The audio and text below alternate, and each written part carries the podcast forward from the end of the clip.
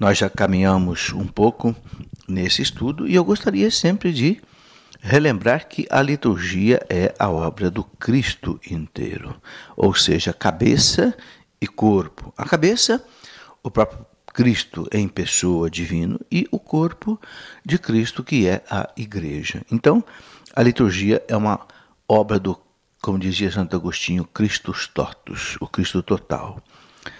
O celebrante, o padre celebra na pessoa de Cristo, in persona Christi, representando Jesus Cristo. E toda a assembleia, todo o povo de Deus participa da liturgia.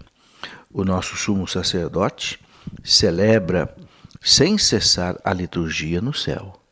Cristo está diante do Pai, intercedendo por nós sem cessar, com a Santa Mãe de Deus, com os apóstolos, com todos os santos e com a multidão dos que já entraram no reino de Deus. É aquilo que mostra para nós o Apocalipse. Quando mostra lá a figura daqueles quatro anciãos diante do trono e do cordeiro, e aqueles 24 né, também anciãos que é, se prostram diante do cordeiro e, e o adoram sem cessar. Nesta celebração litúrgica, toda a igreja desempenha o papel de celebrante, cada um segundo a sua função. O padre como padre, os leigos como os leigos. Né? O sacerdócio batismal é o de todo o corpo de Cristo, mas a gente sabe que alguns fiéis eles foram ordenados pelo sacramento da ordem para representar Cristo como a cabeça desse corpo. São os sacerdotes e os bispos. E a celebração litúrgica ela é, comporta não é, sinais, símbolos, como a gente viu, que se referem a toda a criação, a luz, a água, o fogo né, e outras coisas, os sinais também, a vida humana, é, o lavar, o, o ungir, o partir o pão e também a história da salvação, os ritos da paixão. Tudo isso está inserido no mundo da fé, tudo isso foi assumido pela força do Espírito Santo. E esses, então, elementos, nós podemos dizer assim, cósmicos, né?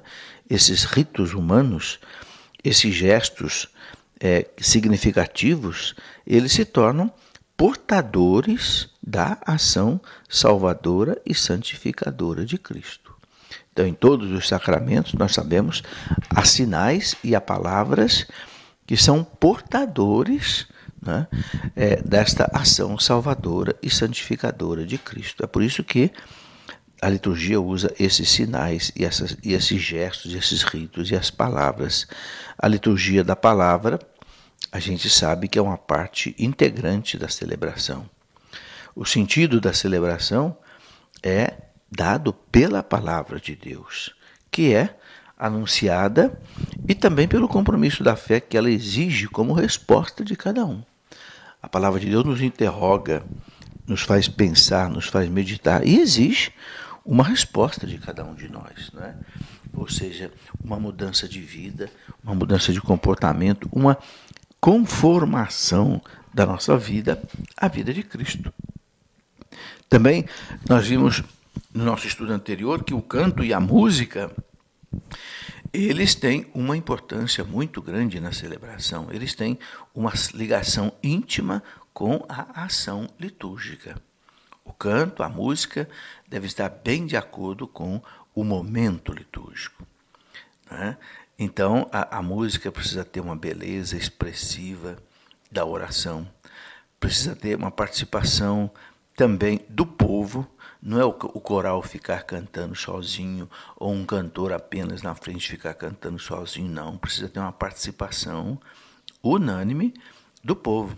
E o caráter também sagrado da celebração precisa ser respeitado. Quer dizer, não é qualquer tipo de música e nem qualquer tipo de instrumento que serve à liturgia.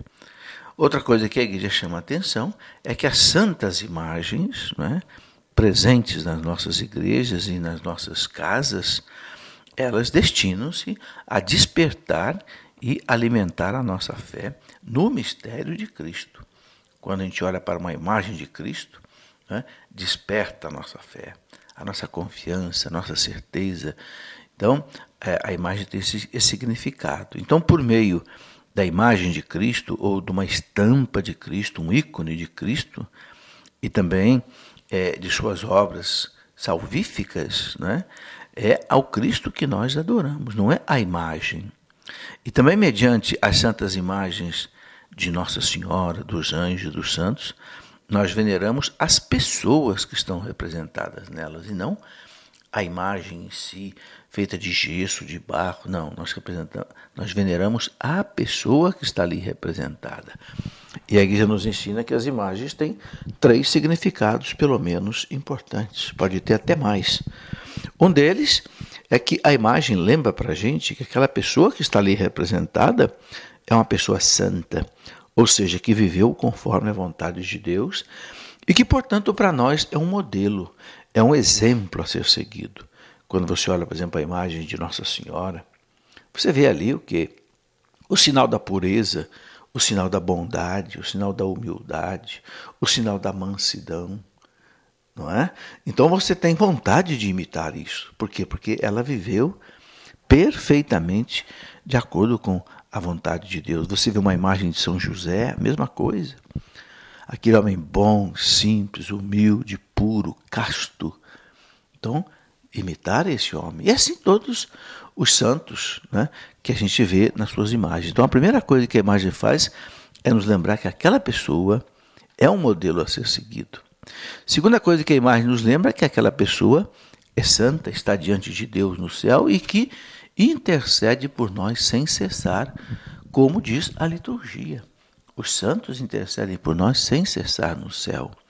Ora, meus irmãos, quem de nós não precisa do socorro do céu? Quem de nós não precisa da intercessão dos santos? Todos nós precisamos. Quem é de nós que é digno de chegar diretamente na presença de Deus, que é santo, três vezes santo, e fazer os seus pedidos? É constrangedor para cada um de nós por causa dos nossos pecados. Então nós pedimos à mãe, nós pedimos aos santos que intercedam por nós. É? Quando você precisa de alguma coisa com o prefeito da cidade você não conhece o prefeito da cidade, o que é que você faz? Você procura achar um amigo seu que também seja amigo do prefeito. Não é assim? Ou seja, um intercessor. O intercessor é uma coisa importantíssima. Quantas vezes eu recebo o recado das pessoas através do intercessor?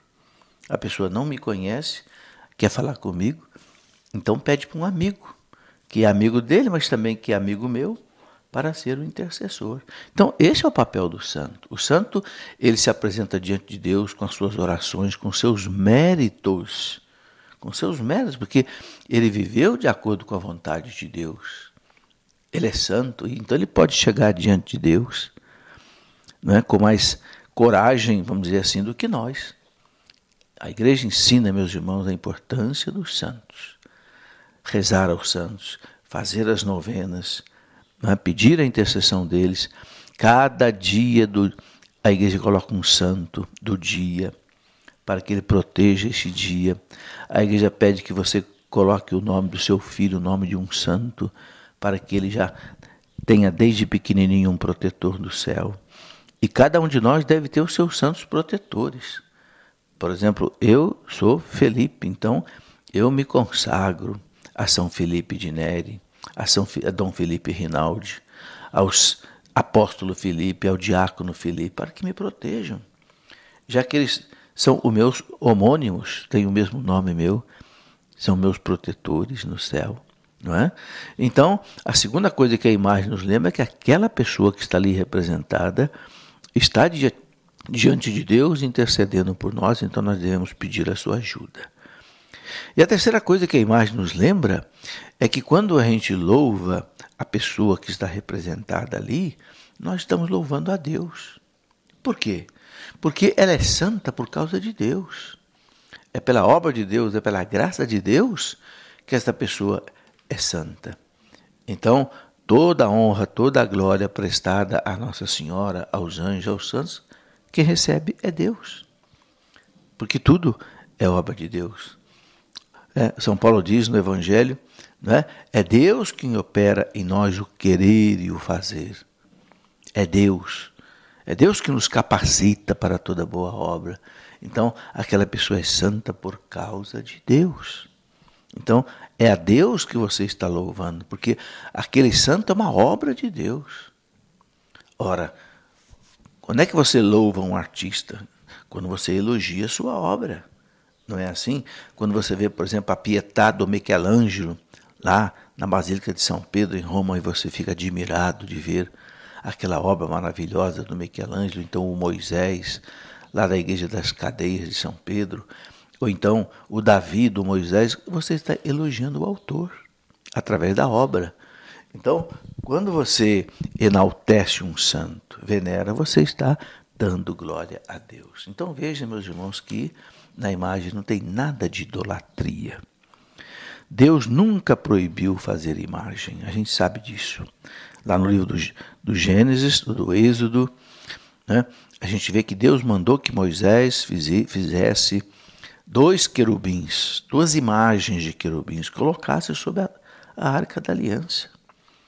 Não é? Moisés mandou que o povo fizesse a imagem de uma serpente e colocasse numa haste, simbolizando exatamente o próprio Cristo. Então, como que Deus proíbe imagem? De jeito nenhum Deus proíbe imagem. O, Novo, o Antigo Testamento está cheio de, de imagens. No templo havia imagens nas cortinas, havia imagem de bois, de leões. Nunca Deus proibiu de fazer imagem. Então, o que, que Deus proíbe? Deus proibiu, sim, de fazer imagens de ídolos, imagens de deuses falsos. Isso Deus proibiu. Mas nós católicos não fazemos isso. Nós não fazemos imagens de deuses falsos. Nós não fazemos imagem de, do bezerro de ouro, né? de daqueles deuses lá dos, dos pagãos. Não. Nós fazemos o quê? Imagem do Deus verdadeiro, que é Jesus Cristo. Imagem dos santos e da Virgem Maria, que não são deuses, são pessoas. É a mesma coisa uma fotografia que você tem do seu pai e da sua mãe. Você não tem uma fotografia do seu pai e da sua mãe para adorar. Você não coloca em praça pública a imagem aí de é, não sei, Tiradentes, Dom Pedro, para adorar. Não, é apenas um culto de honra, um culto de veneração. Então é preciso entender muito bem a questão das imagens. A Igreja Católica não permite, não autoriza que a imagem seja adorada. Não existe adoração de imagem. Não existe né, latria de imagem. Latria quer dizer adoração. Existe dulia. Dulia quer dizer veneração, não adoração. Entende? Então, na liturgia, as imagens também são muito importantes. Porque quando você tem, por exemplo, um altar cercado de belas imagens, ora, o que, que isso lembra para nós? Que enquanto a missa está sendo celebrada ali, no céu, essa liturgia está acontecendo entre os anjos, entre os santos de Deus. O céu se une com a terra na liturgia, por isso nós cantamos Santo, Santo, Santo, Senhor Deus do universo. O céu e a terra proclamam a vossa glória. Osana nas alturas. Entende? Então, a, a, as imagens têm um papel importante na liturgia. A igreja relembra aqui né, que eles são colocados aí por isso. Bem, já estamos avançando bastante no catecismo, graças a Deus e estudando um pouco da liturgia. E aqui, quando a igreja fala da liturgia, a igreja fala da importância do domingo. E diz que o domingo, o dia do Senhor, o Dominus, né, é o dia principal da celebração da Eucaristia, por ser o dia da ressurreição. Sabemos que o Cristo ressuscitou no domingo. Por isso, a igreja, desde o primeiro século, desde os apóstolos, celebravam a fração do pão assim era chamada a missa, né? no primeiro dia da semana. Não era mais no sábado, era no primeiro dia da semana, né? o domingo. Por isso que a gente fala segunda-feira, porque segunda-feira já é o segundo dia da semana. A semana começa no domingo. E por que a igreja celebra no domingo? Porque Cristo ressuscitou no domingo. E o domingo, então, representa, meus irmãos, o primeiro dia da nova criação esse oitavo dia, não é? É o primeiro dia da nova criação, ou seja, essa criação que o Cristo resgatou. com a sua morte, com a sua ressurreição. Vida nova, não só para o homem, mas também para o próprio cosmos, o próprio universo. Então, os apóstolos entenderam isso.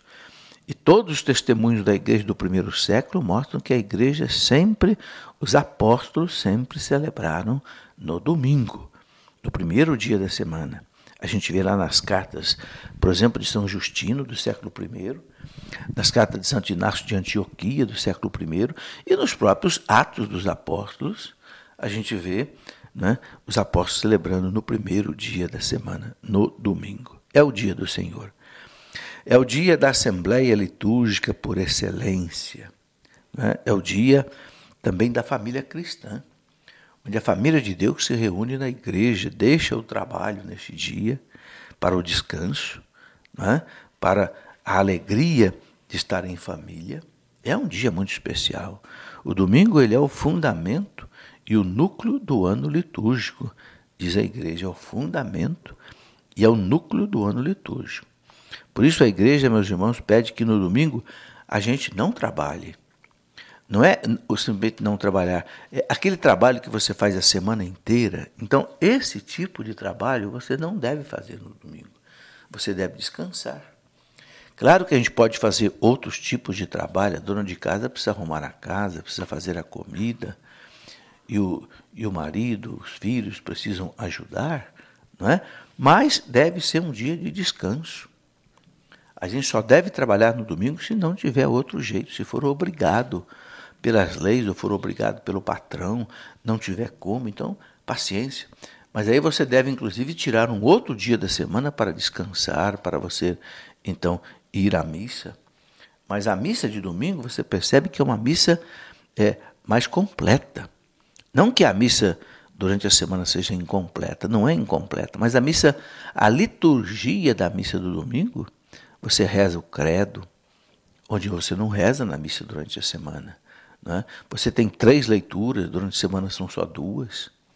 Você ouve uma homilia, que nem sempre durante a semana há a homilia. Tem a oração dos fiéis, que nem sempre acontece durante a semana. Então, a liturgia do domingo é uma liturgia mais completa. Ok? Porque é o dia do Senhor. É o dia da gente entregar a Ele a nossa oferta. Ora, meus irmãos, Deus nos dá sete dias por semana. Nós não podemos tirar um dia para Deus. Temos que tirar. Né? E nesse dia, pelo menos uma hora para ir à missa. O catecismo lembra que é pecado grave. Pecado grave perder a missa no domingo sem motivo justo. É claro que se houver um motivo justo, você não pode sair, tem que cuidar de uma criança, tem que cuidar de um doente, tudo bem. Então você está justificado. E também você pode ir na missa no sábado à tarde. Se você não pode ir no domingo, a missa do sábado à tarde, ela cumpre o preceito dominical. Quer dizer, vale como a missa para o domingo. Então, se é mais fácil para você ir no sábado à tarde, vá no sábado à tarde. De preferência, vá no domingo. Porque o domingo é o dia por excelência do Senhor. Mas se você precisa, vá no sábado à tarde. Ok? E aí, a missa do sábado à tarde também vale para o domingo. Então a igreja, ela, ela apresenta, meus irmãos, isso para nós com muita importância. E também apresenta todo o mistério de Cristo durante o ciclo do ano. Você já, você já ouviu falar no ano litúrgico, né? O ano litúrgico começa com a encarnação de Jesus. É? Começa lá no advento, quatro semanas que preparam para o Natal. Ali começa o ano litúrgico um pouco antes do ano civil. O ano civil começa em 1 de janeiro, mas o ano litúrgico começa normalmente antes, porque quatro semanas antes do Natal começa o ano litúrgico com o Advento. Depois nós celebramos o Natal, né? Depois do Natal nós é, celebramos um tempo chamado tempo comum. Depois nós temos aí começa o tempo da Quaresma, 40 dias. Depois nós vivemos a Páscoa, a Semana Santa a semana mais importante do ano, celebramos a ressurreição de Jesus.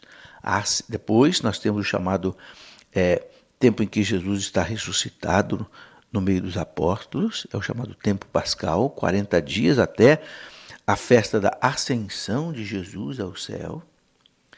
E depois de sete dias, então nós celebramos a festa de Pentecostes, o Espírito Santo que Jesus envia sobre a igreja, sobre os apóstolos, e até então a, expectativa da feliz esperança e da volta do Senhor, que um dia vai voltar. Ok?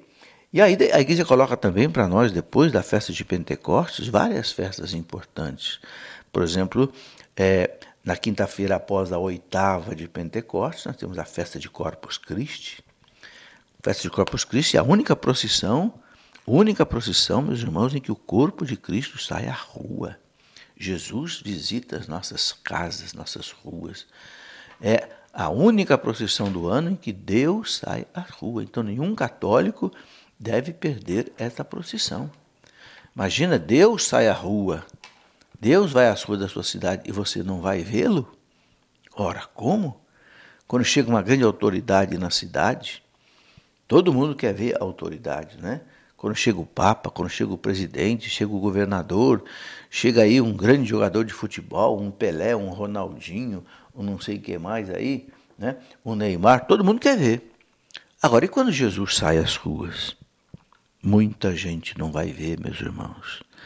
Muita gente não vai ver porque não acredita que Jesus está ali. É duro. Muita gente acredita, muita gente faz aqueles tapetes bonitos né, para Jesus passar. Que coisa bonita, que fé bonita. Né? Essa fé que se manifesta nesses tapetes, nesses enfeites. Pessoas que colocam nas janelas uma toalha, colocam imagens, acende até vela. Que bonito.